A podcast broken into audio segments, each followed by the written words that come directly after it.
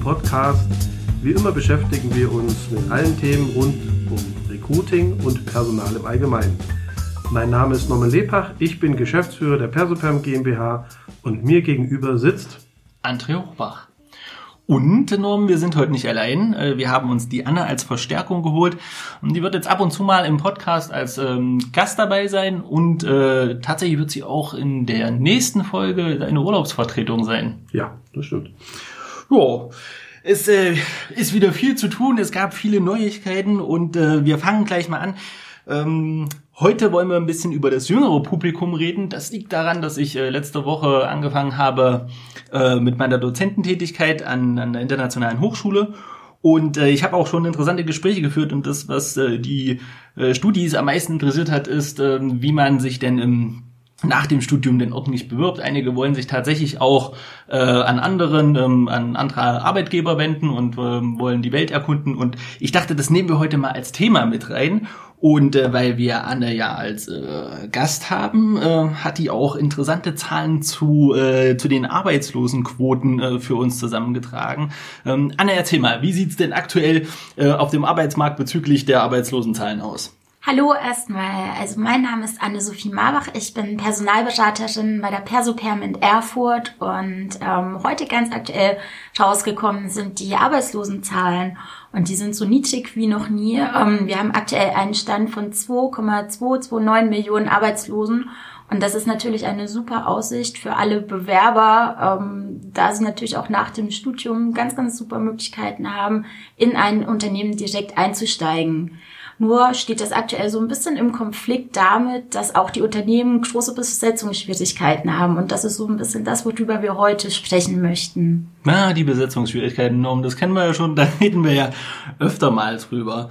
Ähm, wie siehst du das denn? Die Arbeitslosenzahlen so niedrig wie, äh, wie niemals und ähm, wie können das die Studis für sich äh, ausnutzen, wenn sie jetzt frisch aus dem Studium sind? Äh, Young Professionals sind ja heiß begehrt. Äh, wie machen die das? Was, wie stellen sie es am klügsten an? Wie informieren die sich zum Beispiel über ähm, den richtigen Job? Also ich glaube, jeder junge Absolvent braucht erstmal eine Strategie. Also die Frage steht ja ähm, nach dem Studium, wo will man überhaupt hin? Äh, man hat zwar studiert und man hat auch einen Abschluss, aber mit dem Abschluss lassen sich ja viele Dinge äh, verwirklichen. Das heißt, ich muss am Ende gar nicht in dem Beruf, äh, den ich vielleicht studiert habe, auch äh, arbeiten. Es gibt ja facettenreiche äh, Jobs. Und ich glaube, man muss für sich erstmal eine Strategie aufbauen. Also das heißt, was interessiert mich, wo möchte ich hin, äh, vielleicht auch in welche Region, da ist genau das Thema, möchte ich hier bleiben, wo ich studiert habe, oder möchte ich vielleicht mal ins Ausland oder möchte ich, äh, keine Ahnung, noch was dazu studieren oder noch irgendwas machen. Ich glaube, da muss man sich erstmal einig werden. Und dann mit der Strategie kann man eigentlich erst losgehen und äh, nach einem Job suchen. Hm. Ja gut, okay, ich ähm, stelle mir das anders. Die Studis ähm, haben mich gefragt, äh, wie sie denn so auf die auf die Jobsuche gehen können, also worauf sie achten müssen, wie sie am strategisch günstigsten vorgehen, wenn sie jetzt sagen, sie haben Jobwunsch XY, wie sie diesen Job finden und welche Stellen es da gibt und worauf sie bei den bei der Stellensuche achten müssen, also wie mhm. sie da vorgehen. Ähm, Anne, vielleicht hast du da einen Tipp, weil du bist ja tatsächlich auch im, im operativen Geschäft tätig und berätst mhm. die Unternehmen dahin. Also ich würde ähm, vorschlagen, dass die Studenten vor allem erstmal schauen, wo ihre Stärken und ihre Schwächen liegen. Ähm, das ist ganz, ganz wichtig, denn es nützt den Studenten nichts und sie werden totunglücklich werden, wenn sie einen Job ähm, ja versieren, wo sie am Ende gar keinen Spaß haben. Wir verbringen jeden Tag so viel Zeit auf Arbeit und ähm, es sollte vor allem uns erfüllen und uns auch Freude bringen im besten Falle und auch unsere Rechnungen bezahlen.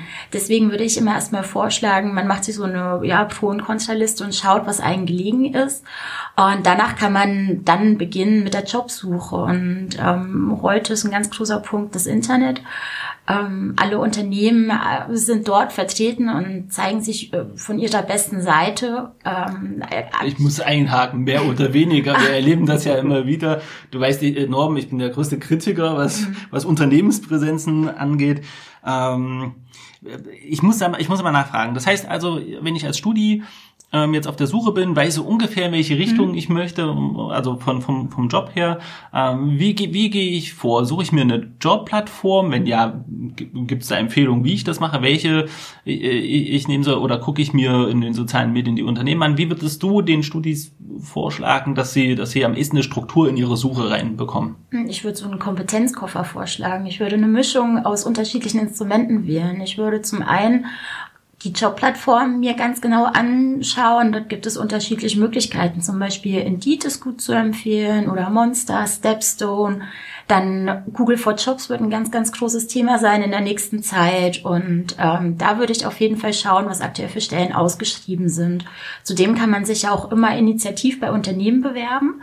Und man hat vielleicht in der Vergangenheit schon Unternehmen kennenlernen dürfen durch Praktikas oder durch Werkstudententätigkeiten. Und da würde ich auf jeden Fall auch nachschauen, ob da aktuelle Vakanzen vorhanden sind und dort mich auch initiativ eventuell bewerben. Jetzt hast du ein gutes Stichwort gebracht und wir hatten auch, ähm, wir waren ja neulich mal zusammen bei einem mhm. Kunden von euch äh, und äh, da haben wir ja auch mit dem Unternehmen drüber gesprochen, wie das ist mit den Werkstudenten. Hältst du das denn für die Studis für einen guten Tipp, sich schon während des, ähm, während des Studiums ähm, Gedanken darüber zu machen, ob, ob man nicht ähm, gerade so die letzten Semester oder vielleicht auch begleitend zur Bachelor- oder zur Masterarbeit mit einem Unternehmen sich zusammentut als Werkstudent und die Arbeit dort schreibt. Also für duale Studenten ist es ja sowieso in der Regel so, dass sie das machen. Aber auch für, für, für was weiß ich jetzt, einen Informatikstudenten oder tatsächlich vielleicht auch für einen Geisteswissenschaftler, dass er sagt, oh, ich würde das, würde meine Bachelorarbeit gern zusammen mit einem Unternehmen halt machen und, und auch vielleicht einen praktischen Zweck. Wie siehst du das? Definitiv. Ich bin da sehr, sehr großer Fan davon und kann das auf jeden Fall unterstützen da man durch die Tätigkeit im Unternehmen schon einen sehr, sehr guten Einblick, Einblick darüber bekommt, ob man sich die Tätigkeit später dort im Hause vorstellen kann. Und dadurch, dass man ja sechs Monate zum Beispiel die Bachelorarbeit dort mitschreibt, ähm, hat man natürlich dann auch die Zeit, die einzelnen Prozesse dort genauestens kennenzulernen und das Unternehmen auf Herz und Nieren zu prüfen. Deswegen kann ich das jedem nur ans ähm, Herz legen, sich schon während des Studiums ja, bei einigen Arbeitgebern vorzustellen und vielleicht dort eine Werkstudententätigkeit anzustreben. Weil es ist auch überhaupt nicht schlimm, wenn man sagt, das passt leider gar nicht, ähm, weil man kann auch einfach weitersuchen, aber es ist ein Versuch und es ist vielleicht eine große Chance, sich dann später fest im Unternehmen zu etablieren. Hm, man lernt, man lernt ja auch. Ne? Ja. Ich glaube auch genau der Punkt, kennenzulernen, dass es einem nicht gefällt der ist ja Gold wert. Ne? Mhm. Also das ist ja, das ist ja an sich, ist das im ersten Moment vielleicht negativ behaftet, dass man merkt, oh, das ist gar nichts für mich. Das, ich hoffe, dass man nicht das ganze Studio dann in Frage stellt, aber es kann ja sein, dass das Unternehmen nicht zu einem passt oder auch die Aufgaben. Und wenn man das aber weiß, dann kann man schon was ausschließen mhm. ne, für die nächste Jobsuche und hat einfach schon einen Vorteil gegenüber denen, die jetzt sich Hals über Kopf in ein Verfahren begeben, dann vielleicht auch angenommen werden, äh, praktisch bei der Firma und dann dort arbeiten und eigentlich nicht glücklich sind. Ich finde, das ist eine gute Lösung, um vorher so ein bisschen auch zu selektieren. Ja, Norm, dich hätte ich jetzt eh gleich gefragt. Ähm, wie ist denn das für die Unternehmen? Macht das für die nicht auch Sinn, tatsächlich so ein bisschen äh, immer in Richtung Werkstudent zu schielen, um sich den eigenen Nachwuchs auch ähm, heranzuerziehen quasi und, und nicht erst nach dem Abschluss zu gucken, hm, könnte das passen, sind die Qualifikationen die richtigen? Ähm, wie siehst ja, du das? Also zum einen ist es so, dass die wenigsten äh, Unternehmen, auch die wir beraten, ähm, ja, dass, dass die den, genau den Mitarbeiter finden, der jetzt äh, die Aufgabe schon hundertprozentig ausfüllt. Und es ist also jeden, jedes Unternehmen hat eigentlich so einen Plan B in der Tasche. Das heißt, man schaut, wie kann man den zukünftigen Mitarbeiter, den man einstellt, vielleicht äh, schulen oder coachen oder vielleicht, und das ist auch ein Thema, was wir auch äh, favorisieren, ähm, ja, wie kann man ein Trainee-Programm installieren und etablieren, wo man vielleicht ganz bewusst auch Inhalte absteckt, einfach jemanden schon von vornherein informiert, welche Wege er gehen kann im Unternehmen, um am Ende an einer entsprechenden Position zu sein. Mhm. Und das ist gerade für die Young Professionals genau ein, ein kluger Weg. Und ähm, ich glaube, da ist jeder Student oder Studierende gut beraten, sich da früh zu informieren und jedes Unternehmen ist gut beraten, ja, da vielleicht die ein oder andere Erwägung in diese Richtung zu machen. Oh, sehr schön. Also ich ähm, bin sehr froh über die Antworten. Die sind sehr ergiebig heute. die nächste Frage, die mir ähm, im Kopf rumschwirrt und ähm, die ich auch in den Gesprächen mit den äh, verschiedenen Studierenden, also sei es jetzt meine eigenen oder die tatsächlich mit denen ich so zu tun habe, ähm, immer wieder auftritt, ist, ich habe jetzt einen Job gefunden oder eine Stellenausschreibung, die gefällt mir, ich wir überspringen mal den Part, ich habe auch die Bewerbung ordentlich hinbekommen und jetzt bin ich im Gespräch und es ist gerade gerade auch soweit ähm, Gehaltsverhandlung. Wie stellt sich denn der Studierende da am klügsten an? Wir reden davon, dass der vielleicht tatsächlich schon, sagen wir mal, ein halbes Jahr vorab in einem Unternehmen gearbeitet hat, vielleicht nicht im gleichen, in dem er sich jetzt bewirbt, hat also ein bisschen Berufserfahrung, aber jetzt noch nicht sonderlich viel. Wie, wie geht da rein? Was kann er sich vorstellen? Ich meine, wir müssen nicht jetzt über Summen reden, weil die sind sowieso bei Stelle, von Stelle zu Stelle unterschiedlich und auch sehr regionabhängig. Ähm, aber wie ist es am klügsten? Ähm, legt er sich ein Gehalt fest? Wie kann er sich informieren? Was ist so das grundsätzliche Gehalt für einen Job in der Region? Gibt es da Möglichkeiten? Ähm, was für Instrumente gibt es da? Also es gibt Plattformen im Internet.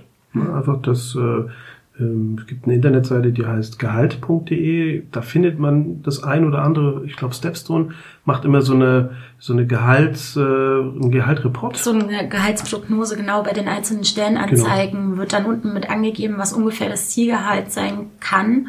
Und das ist eigentlich auch eine ganz gute Möglichkeit, ähm, wo man recherchieren kann. Aber man sollte sich da definitiv nicht drauf verlassen. Ich glaube, ja. der beste Weg ist es, sich wirklich ähm, sich gut und intensiv auf das Vorstellungsgespräch vorzubereiten, dass man sich intensiv mit den zukünftigen Arbeitgeber auseinandersetzt und das Unternehmen wirklich ähm, ja sehr sehr gut kennt. Das kann man über die Firmenwebsite machen, das kann man über ja, Leute machen, die dort arbeiten, die man eventuell kennt und wirklich schon Fragen sich zurechtlegt, die man dann auch im Vorstellungsgespräch nennen möchte.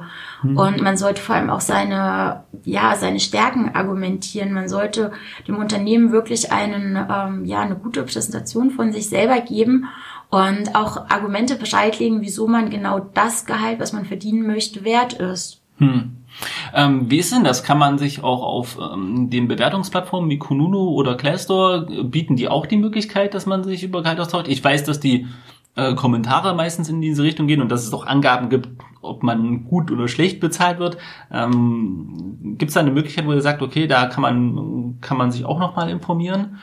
Oder viel spannender ist, ich habe jetzt eine Preisvorstellung als, äh, als Bewerber. Die liegt vielleicht auch tatsächlich ein bisschen über dem, was, was, was das Unternehmen bereit ist zu zahlen. Gibt es irgendwie einen, einen Tipp, den man geben kann, wie man sich so ein bisschen vorloten kann, was das Unternehmen tatsächlich bereit ist zu investieren und ähm, äh, wo ich halt merke, okay, ich meine, meine Ansprüche sind doch etwas überzogen, weil das begegnet uns ganz häufig ähm, gerade wenn wir mit Unternehmen sprechen, dass die sich äh, durchaus beschweren, dass gerade Leute mit wenig Berufserfahrung äh, im Berufseinstieg durchaus sehr auch sportliche äh, Vorstellungen von, von Geldern haben. Gibt es da einen Tipp, wo man sagen kann, die Studis sollen das Maximum rausholen, aber äh, wie, sie, wie sie das ausloten können, dass sie den Bogen nicht überspannen und dadurch natürlich auch ihre Chancen in, im Bewerbungsprozess mindern? man sollte das schon immer sehr realistisch einschätzen und ähm, man sollte sich aber auch nicht unter dem Wert verkaufen, ist meine Meinung.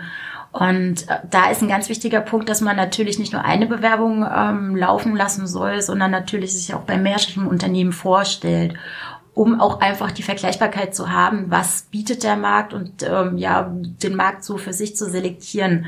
Kununu ist da eine super Anlaufstelle, wo natürlich nicht mit exakten Werten gearbeitet wird, aber Verdienste bewertet werden. Das ist ein Unternehmensbewertungsportal, wo Mitarbeiter, ehemalige Mitarbeiter und Bewerber das Unternehmen ähm, ja sozusagen ähm, ja vorstellen, bewerten können. Man kann sich das wie so Art Rezensionen vorstellen und kann sich darüber eigentlich ein sehr, sehr gutes Bild machen, was das Unternehmen bietet, auch gerade nicht nur an Gehalt, sondern auch an Benefits, wie zum Beispiel Firmenparkplätze oder ja, Zuschuss zu Bahnfahrkarten oder sonstiges. Und Kununu bin ich ein ganz großer Fan davon. Da kann man ja seine Vorstellungen so, schon mal so ein bisschen abgleichen und also wie gesagt, kann ich nur jedem empfehlen, sich da drüber zu informieren. Und das ist natürlich auch ein wichtiger Tipp an die Unternehmen, dass man sich dort auch platziert, dass man vorweg sozusagen schon sich eine Kununu-Präsenz schafft, bevor es ja vielleicht mal irgendwann ein Bewerber äh, tut, der nicht so ganz mit dem Bewerbungsprozess zufrieden war. Mhm. Norm, jetzt hat Anne schon äh, ein Stichwort gebracht ähm, die Anreize, mal vom Monetären abgesehen. Was rätst du denn den Studierenden, ähm, worauf er denn außer aufs Gehalt ähm, achten soll, wenn es um, um Anreize geht.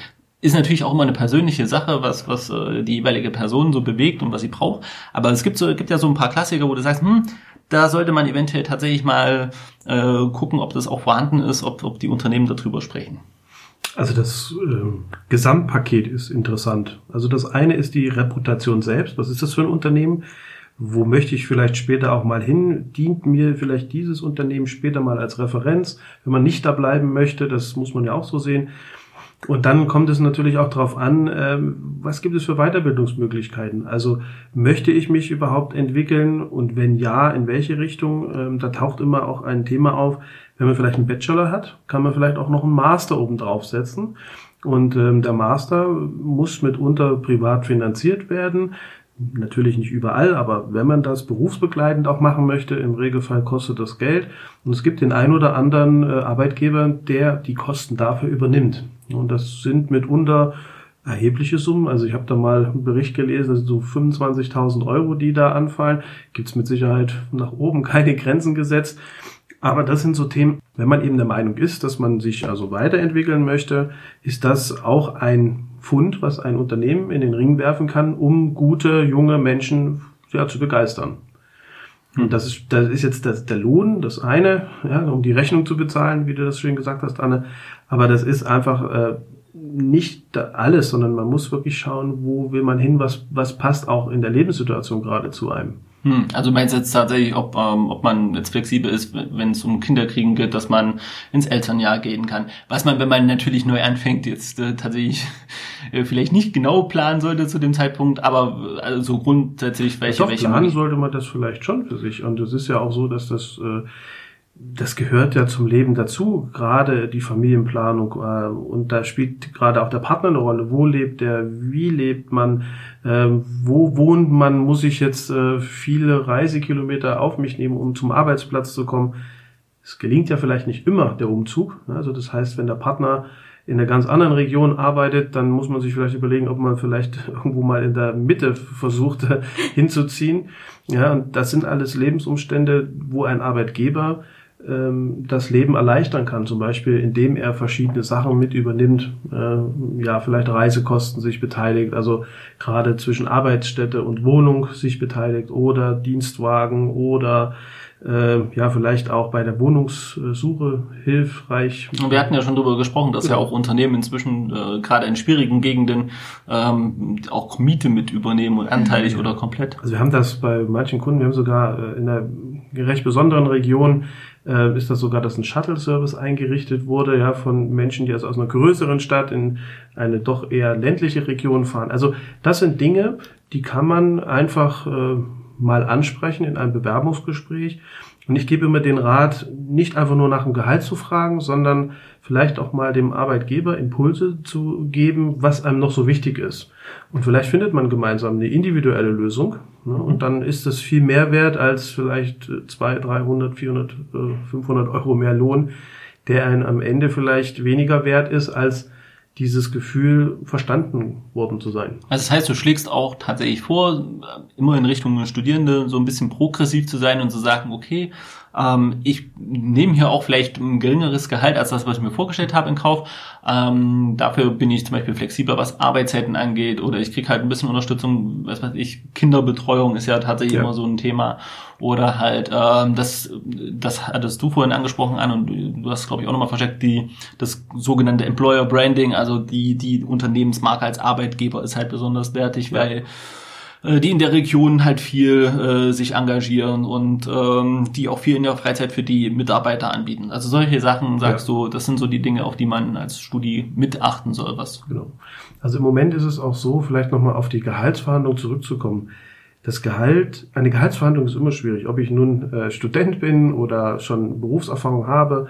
Ähm, da, sicherlich äh, ist es immer die Frage, wie viel ist denn der Arbeitgeber bereit zu zahlen. Aber in den Zeiten, in denen wir uns heute befinden, wird der Arbeitgeber versuchen, auch ein faires, marktgerechtes Gehalt zu zahlen, weil die Möglichkeiten sind äh, schier unendlich. Das heißt, die Gefahr, dass man diesen neuen Mitarbeiter auch gleich wieder verliert, weil man so schlecht bezahlt, ist extrem hoch. Also ich glaube, dass sich jemand ganz unter Wert verkauft, das ist fast gar nicht mehr so an der Tagesordnung.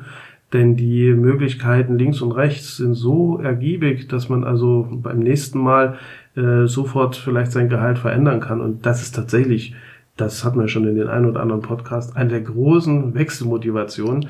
Und deswegen hoffe ich, ich sage das jetzt wirklich, ist meine Meinung, ich hoffe wirklich, dass die meisten Unternehmen so schlau sind und da marktgerecht bezahlen. Ja, da würde ich auch, das Thema würde ich gerne noch mal in der Folge aufmachen, weil ja, ich, ich sehe das ja auch so wie du mhm. und ich hoffe das auch sehr, aber die Erfahrung zeigt, dass A, sich durchaus auch Leute unter Wert verkaufen, äh, ja. weil, sie, weil sie den Markt gar nicht so eng kennen, weil sie ja. den Podcast nicht hören, ganz großer Vorwurf an die Leute. ähm, also das, äh, das erlebt man durchaus in Gesprächen immer wieder, dass tatsächlich viele eben nicht die Informationen haben. Deswegen war auch die Frage, ne, worauf achte ich in, in Gehaltsverhandlungen, was kann ich mir denn so, so grob vorstellen? Klar ist es immer stellenabhängig und klar ist das von der Region abhängig. Ähm, und, und da ist auch schwierig, immer Zahlen zu nennen, aber ich, ähm, ich bin mal jetzt progressiv und sage, also ähm, ein gut studierter äh, junger Mensch, der vielleicht auch gar nicht so viel Berufserfahrung hat, sollte trotzdem gucken, ob er die 35.000 halt ähm, irgendwo streift. Das wäre jetzt so so das, wo ich sage, da muss man muss man für sich halt gucken. Kommt wie gesagt immer auf den Job an und welche Freiheiten man hat und welche Mehrwerte.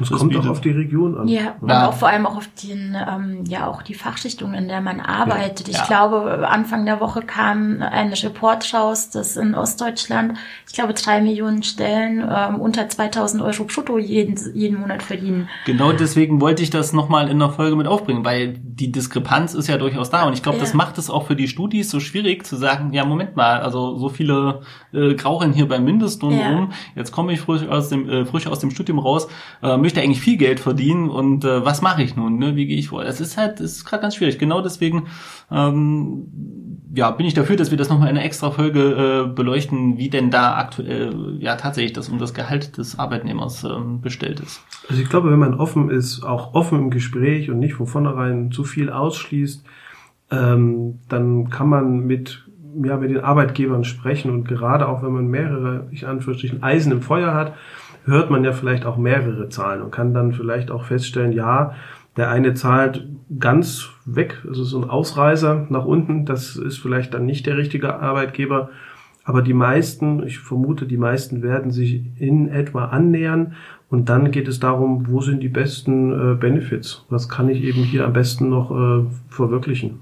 Und vor allem auch, wo fühle ich mich am wohlsten? Wo, ähm, ja, in welchen Unternehmen ja, komme ich morgens gerne auf Arbeit ja. ähm, und wo passt vielleicht auch das Umfeld und da ist das Thema Probearbeit vielleicht auch ganz, ganz wichtig oder wie gesagt, wenn man vorher schon diesen Werkstudentenstatus hat, dass man auch ja schon vorher abchecken kann, wie sind meine zukünftigen Kollegen, wie sind die Arbeitsplätze aufgebaut mhm. und ähm, ja auch dieses Thema flexible Arbeitszeiten ist, glaube ich, enorm wichtig, um auch so Familie und ähm, Arbeit unter einen Hut zu bekommen. Das sind so Sachen, worauf ich jetzt noch Wert legen würde. Okay, ich, ähm, ich nehme das mal alles mit auf. Ich, ich äh, versuche ja tatsächlich auch ein bisschen was dann für meine Studis mitzunehmen, um, um zukünftig die Fragen in der Richtung ähm, qualifiziert beantworten zu können wenn wir, wenn wir darüber reden, dass die ähm, Studis halt äh, noch nach Mehrwerten Ausschau, Ausschau halten sollen, die halt ab vom, vom Gehalt sind. Wie ist denn mit Gesundheitsvorsorge? Weil das ist so ein Thema, gerade wenn Studis äh, so unter 25 sind, dann haben sie sich sowieso noch nicht damit beschäftigt, weil sie in der Regel familienversichert sind. Gibt's da, was gibt's für gute Möglichkeiten A von Unternehmensseite aus, was die praktisch einsetzen können und worauf sollte der ein oder andere Studierende eventuell achten? Ja, wenn es dann halt mal ins Arbeitsleben geht. das lässt sich gar nicht so einfach beantworten, oder? Mm, ich denke, der Unterschied ist ja dann, ob man jetzt ein Vollzeitstudent war und noch familienversichert ist, wie du sagst, und dann ähm, ja Mitglied in einer äh, gesetzlichen Krankenkasse wird oder ob man halt schon vorher dualer Student gewesen ist und schon sozusagen die ganze Zeit ähm, selber die Beiträge eingezahlt hat. Ah, das wusste ich zum Beispiel gar nicht. Das, das äh, ist bei den dualen Studierenden ist das dann tatsächlich so. Genau, richtig, weil du bekommst ja ein festes Gehalt jeden Monat und bezahlst da drauf auch deine Abgaben. Also du bezahlst ah. Rentenversicherung, Arbeitslosenversicherung und so weiter alles mit ein. Naja, das ist tatsächlich nicht bei jedem dualen Studenten so, weil ich habe das jetzt ich wusste das auch nicht, habe das mitbekommen, aber äh, zum Beispiel einige aus meinem Kurs, äh, die kriegen das Studium quasi bezahlt, mhm. aber ähm, die kriegen ansonsten, soweit ich das verstanden habe, nicht noch ein extra Gehalt. Deswegen, äh, das finde ich mal interessant tatsächlich äh, jetzt zu hören. Gut, aber wie ist denn das für Unternehmen? Was, was für Möglichkeiten haben die denn jetzt zum Beispiel gerade auch, um junge Leute zu locken, ähm, noch für Mehrwerte zu bieten? Äh, haben wir da was im Überblick oder wollen wir das mal in einer extra Folge machen, weil du sagst, hm, das ist schon ein bisschen komplex, du hast es ja schon angedeutet, dass wir das mal ein bisschen aufarbeiten für die Unternehmen und dann können die Studis ja trotzdem nochmal zuhören. Na, die erste Komplexität entsteht eigentlich bei der Bereitschaft. Ist dieser einzelne Mensch, ob jetzt Studi oder nicht Studi oder neue Young Professional, ist er überhaupt, möchte er das? Denn ich empfinde das manchmal so, dass das zwar Unternehmen anbieten, aber die Belegschaft es gar nicht annimmt oder sich vielleicht auch dahin äh, ein bisschen bevormundet fühlt, wenn man zum Beispiel Fitnesskurse anbietet oder dass ein, ähm, ja, ein befreundetes Unternehmen bietet das an, die haben so einen Physiotherapeut, der einmal die Woche kommt und für jeden kostenfrei eine Physiotherapie anbietet. Ähm, das sind so Sachen, die können auch ein bisschen als Zwang erlebt werden. Das muss man gut und wohl dosiert anbringen. Und das muss immer so ein bisschen auf, auf, auf freiwilliger Basis passieren. Und ähm, da gibt es Möglichkeiten, Wobei man immer aufpassen muss, ob man da auch die steuerrechtlichen Seiten auch äh, beachtet, weil es ist oftmals ein Vorteil und vielleicht auch ein geldwerter Vorteil. Und es hat manchmal, äh, gibt es Bedingungen, wo, wo alles gut gemeint ist, wo aber tatsächlich der Arbeitgeber und der Arbeitnehmer eventuell darauf eine Abgabe leisten müssen. Ich sehe schon, das schreit quasi nach Special. äh, müssen wir mal eine Sonderfolge zu machen oder zumindest müssen wir das mal mit auf, auf den Themenkanon setzen, dass wir uns da nochmal genau mit beschäftigen. Äh, unter anderem, weil es ja durchaus ein, ein, guter Anreiz sein kann für ein Unternehmen, um Mitarbeiter zu gewinnen, indem es dort einfach Möglichkeiten bietet, die man nicht annehmen muss. Ähm, zum Beispiel auch das Thema ähm, ähm gesundheitliche Vorsorge. Ähm, ich ich setze das mal mit auf, unseren, auf unsere Themenliste. Das ist gut. Ja, weißt du, da weißt du Bescheid. So, äh, jetzt haben wir ja schon eine ganze Menge äh, darüber gesprochen, was äh, die Studis so beachten sollen und äh, wo es vielleicht in den Gehaltsverhandlungen hingeht. Aber Norm, du hattest, als wir uns ein bisschen vorbereitet haben, ja auch darüber gesprochen, dass die Unternehmen so ein gewisses Problemszenario haben. Erzähl mal. Genau, also ich erlebe das, wenn ich bei Kunden bin. Ähm, ähm, eine gewisse Unsicherheit. Und zwar Unsicherheit ähm, in den Begrifflichkeiten. Und zwar ist ja der normale Diplomstudiengang heute nicht mehr Diplomstudiengang, sondern es ist der Bachelor und nach dem Bachelor ist die Möglichkeit, einen Master zu machen. Und ich spüre, dass der ein oder andere ja noch weiß, was ist ein Diplom. Viele schreiben das ja auch heute noch aus. Wir suchen einen Diplom-Ingenieur für Maschinenbau oder für irgendwelche äh, Bereiche und ähm, der Bachelor und auch der Master äh, sind zwar Begriffe, die durchaus bekannt sind, aber was dahinter steckt, da erlebe ich doch sehr häufig Unsicherheiten. Und vielleicht können wir einfach mal darüber diskutieren ähm, und ein paar Themen auch äh, durchleuchten. Ähm, vielleicht habt ihr auch ein paar Erfahrungen gesammelt und gerade wenn du so nah an der Universität bist, dürfte es dir am geläufigsten sein. Was hm. ist denn mit dem Bachelor? Ja, der Bologna-Prozess, auf den ja dieses Bachelor-Master-System, was wir in Deutschland eingeführt haben, also europaweit quasi eingeführt wurde, ähm, hat natürlich auch ein paar Probleme, gerade in den Unternehmen mit sich gebracht. Und ich glaube, da sind wir heute auch in einer guten Konstellation, weil Anne, du bist ja duale Studierende gewesen. Mhm, ne? Genau. Äh, das heißt, du hast da tatsächlich auch nochmal von der Studierendenseite aus ähm, einen anderen Eindruck. Vielleicht nochmal ganz, äh, ganz grob, damit die Unternehmen äh, in aller Kürze das verstehen. Also der, das ist eine sehr persönliche Sicht. Der Bachelor ist tatsächlich so ein bisschen äh, so eine, ich würde es empfinden wie das Vordiplom äh, damals. Und ähm, das ist ja auch das, was viele Unternehmer so angreifen, wenn die, wenn die Studierenden aus dem Bachelorstudiengang kommen, dass die äh, ja nicht mehr so rundum gebildet studiert sind, wie sie das äh, von früher gewohnt sind. Das liegt aber einfach daran, dass die Bachelorstudienzeit auf drei Jahre in der Regel festgesetzt ist. Das ist manchmal von Hochschule zu Hochschule unterschiedlich. Äh, in der Regel ist die Regel, also in der Regel ist die Regelstudienzeit sechs Semester. Äh, das kann auch mal verlängert werden und äh, das kommt auch ein bisschen drauf an, an welcher Hochschule. Ich habe zum Beispiel an der Uni Erfurt studiert, da äh, studiert man noch ein Nebenfach und wenn man das zum Beispiel wechselt, dann können da auch acht Semester draus werden. Ähm, also das ist ganz unterschiedlich ähm, an den einzelnen Hochschulen. Grundsätzlich ist man nach ähm, drei Jahren also theoretisch fertig, wenn man nicht länger braucht und auch für den Arbeitsmarkt einsatzfähig. Das ist das, was das Bachelorstudium erreichen sollte. Schneller die Leute äh, für den Arbeitsmarkt bereitstellen. Und der Master ist quasi sogar etwas mehr als das Diplom also, ähm, und ist in der Regel auch tatsächlich sehr wissenschaftlich ausgelegt. Das kommt auch immer auf die Fachrichtung drauf an und ob man das an der Fachhochschule macht oder als duales Studium oder halt tatsächlich an der Uni und auch welche Schwerpunkte man, man hat. Ähm, meine Erfahrung ist, dass ähm, die Masterstudierenden schon eher in die Richtung äh, wissenschaftliches Arbeiten noch noch äh, stärker gehen und äh, sehr viel theoretische äh, Kenntnisse aufbauen, auch im FH-Studium. Also das muss ich einfach so sagen. Mhm. Also jemand, der den Master gemacht hat, ist jetzt nicht zwingend, äh, auch wenn er an der FH war, im, im praktischen Arbeiten besser geschult. Die Frage, die sich ein Unternehmen immer stellen muss, ist, also das ist auch eine Frage tatsächlich von Gehaltserwartungen äh, bei den Studierenden dann ist, äh, brauche ich jetzt den Master unbedingt für die Stelle? Macht das Sinn? Es ist natürlich immer schön, wenn ich jemanden habe, der tatsächlich auch noch ähm, äh, in der theoretischen Basis einfach noch ein bisschen mehr Vertiefungszeit hatte. Weil das ist das, was sich der Bologna-Prozess gefallen lassen muss. Meines Erachtens hat er die grundsätzliche Qualität des Studiums ein bisschen gemindert, weil die Studierenden nicht mehr die Zeit bekommen, die ein Studium damals halt auch ausgemacht hat, nämlich äh, frei frei zu studieren und tatsächlich auch mal halt zwei, drei Semester, sei denn äh, man hat die Zeit und das Geld nicht gehabt, ähm, einfach sich Zeit zu lassen und, und halt zu studieren. Es ist halt tatsächlich nicht wie eine Ausbildung, das, das darf man halt nicht verwechseln und das ist das grundlegende Problem, warum die Unternehmen auch äh, so schwierig äh, sich sich so schwer darin tun, das einzuteilen. Mhm. So und jetzt habe ich eine ganze Zeit geredet. Anne, wie wie empfindest du denn das als duale Studierende? Wie hast du da? Du hast ja praktisch quasi in einem Unternehmen nebenbei gelernt. Genau, richtig. Also bei mir war das duale Studium damals so gegliedert, dass ähm, ja wir mit einer geteilten Woche gearbeitet haben. Also ich war immer Montag und Dienstag an der Universität hier in Erfurt und habe dann Mittwoch bis Freitag im Unternehmen gearbeitet. Um, ähm, aber dadurch, dass ich halt vorher schon eine Ausbildung absolviert hatte, habe ich dann dort hm, ja in Teilzeit gearbeitet und ähm, ganz normal meine Arbeitstätigkeit weiter absolviert.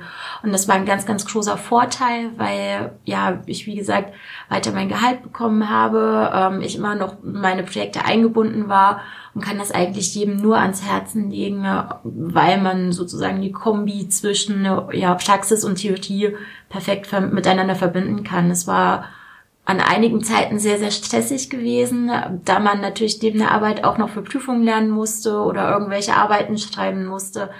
Aber man hatte auch so diesen Druck, ähm, ja, fertig zu werden. Bei normalen Studiengängen, bei den Vollzeitstudenten, ich sehe das in meinem Freundeskreis, ist man doch mal eher dazu geneigt, ähm, mal eine Prüfung vielleicht zu schieben oder ja, und so kann sich das auch in die Länge ziehen. Und ähm, das duale Studium, man muss die Prüfung ablegen am Ende des Semesters und ähm, man ist dann sozusagen mit dem Enddatum auch fertig. Ich muss jetzt mal, ich muss jetzt mal für die äh, normalen Studierenden in die Bresche springen.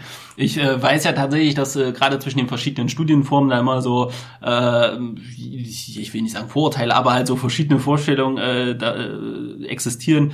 Also das normale Studium, ähm, gerade im Bachelor, ist schon relativ hart. Also die Wochenstunden, die da angesetzt sind, auch gerade für Selbststudium, wenn man das vernünftig und ordentlich betreiben will, dann ist man gutgehend beschäftigt. Dann hat man nicht mal Zeit für einen Nebenjob, den ja viele Studierende durchaus brauchen. Das sind ja immer wieder die Diskussionen über BAföG und ähm, wie, wie sie Studierende grundsätzlich finanzieren und wie Lebenshaltungskosten gestiegen sind. Also da muss ich jetzt einfach mal in die Bresche springen. Das ist tatsächlich mit dem, mit dem Vollzeitstudium an der Hochschule, also an der Uni, ähm, gar nicht so einfach zu, zu bewerkstelligen, gerade weil ja da auch äh, ziemlich viele Pflichtleistungen äh, sind, die durchaus viel Zeit äh, in der Vorbereitung halt äh, verbrauchen, wenn man sich denn ordnungsgemäß im Studium widmet. Ähm, das ist aber genau das, wo ich halt sage, dass, äh, da muss man auch unterscheiden und das ist das, was viele Unternehmen heute das duale Studium hat den Vorteil, du hast natürlich diese Praxiserfahrung. Ne? Du äh, bringst das schon mit rein. Du kannst dich, auch wenn am besten ist ja tatsächlich, dass das Unternehmen vielleicht sogar den dualen Studiengang äh, finanziert und, ähm, und ähm, die eigenen Mitarbeiter ausbildet. Das hat natürlich viele Vorteile. Das, wo ich halt äh, das Problem immer sehe, ist tatsächlich, dass, äh, also ich erlebe das jetzt auch gerade an der Hochschule, dass natürlich dort Abstriche, äh, was den theoretischen Fundus gemacht äh, äh, angeht, gemacht werden müssen. Ähm, das ist jetzt nicht schlimm, das kommt ja immer auf die Tätigkeit an, aber gerade jetzt, äh, gerade in den Geisteswissenschaften sehe ich zum Beispiel den großen Vorteil, dass man sich die Zeit nehmen kann. Und der große Vorwurf nach wie vor ähm, ist ja tatsächlich auch, dass die Zeit, die wir aktuell den Studierenden geben, damit sie das Studium äh, bewerkstelligen können, einfach zu knapp bemessen ist mit. Also die, diese sechs Semester, die sind, die gehen ratzfatz äh, mhm. zu Ende. Äh, wir verlangen ja eigentlich auch, dass die Studierenden sich auch noch außerhalb äh, engagieren sollen und ähm, ähm, natürlich auch noch praktisches Wissen aufbauen sollen aber mit den Studieninhalten, die, die jetzt an der Uni oder auch an der FH vermittelt werden sollen, ist das schon eine ganz schön sportliche Sache. Und da muss man natürlich gucken, ähm, als Unternehmen, was, was brauche ich denn? Und ich muss als Unternehmen mir auch bewusst sein, ich kriege, wenn ich von, wenn ich jemanden von der Hochschule bekomme, in der Regel jetzt keinen fertigen Arbeiter. Das ist nicht, ist auch nicht so wie jemand, der eine Ausbildung gemacht hat. Viele davon haben zwar mal ein Praktikum gemacht oder mehrere Praktika in den Unter in verschiedenen Unternehmen. Aber ich muss mir bewusst sein, dass, ähm, deswegen gibt's ja auch Trainee-Programme, dass ich schon noch ähm, spezifiziert Wissen vermitteln muss. So, kann ich jetzt bei einem Master mehr voraussetzen? Ja, kann ich. Aber auch da muss ich halt gucken, wie sehen die praktischen Erfahrungen halt aus. Und äh, man muss jetzt bei vielen Unternehmen, wenn die Ausschreibungen machen, wir haben ja schon über das Thema Stellenausschreibungen schon oft gesprochen, muss ich halt immer überlegen, brauche ich den Master? Also ist das jetzt eine zwingende Voraussetzung? Warum will ich, dass der Studierende diese Qualifikation mitbringt?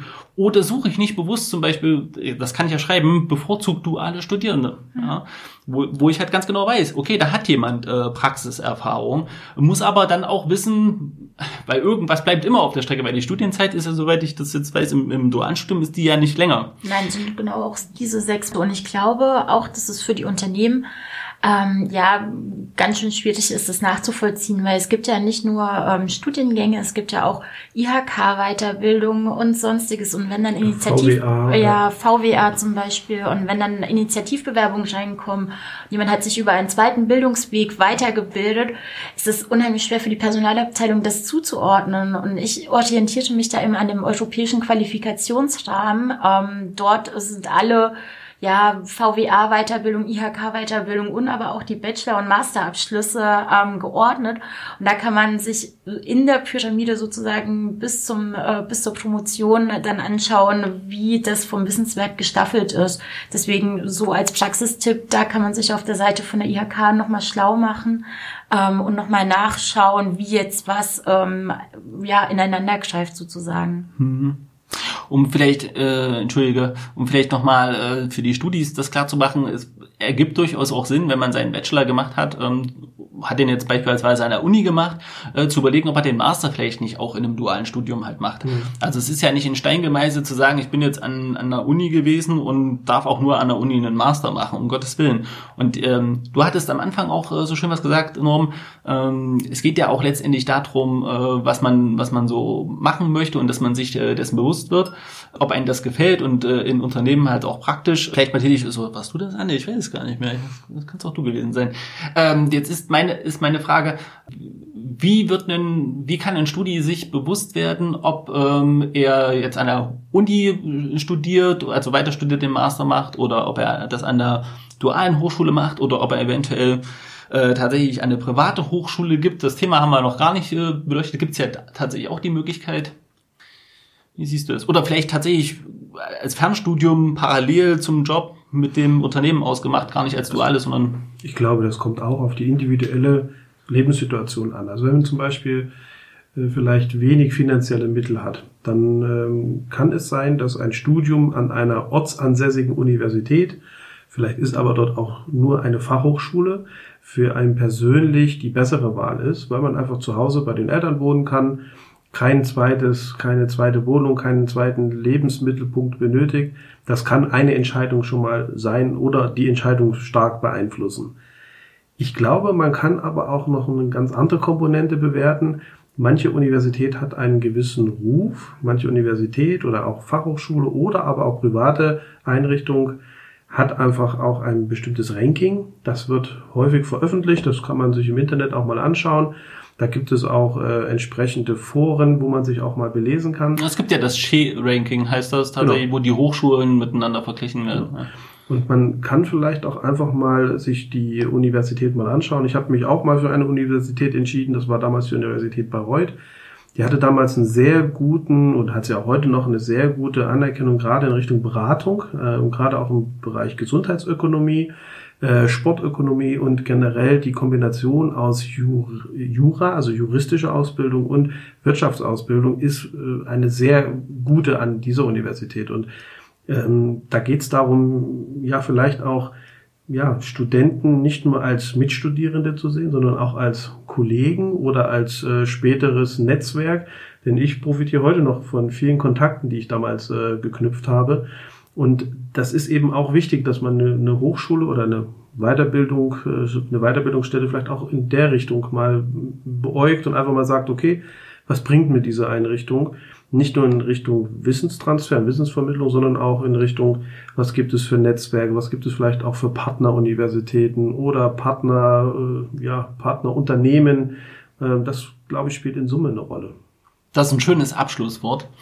Äh, denn wie immer ist unsere Zeit so schnell rumgegangen. War auch ein spannendes Thema und ähm, ich fand diesmal auch, äh, das, war, das war eine schöne Runde zu dritt. Das hat mir auf jeden Fall ziemlich viel Spaß gemacht.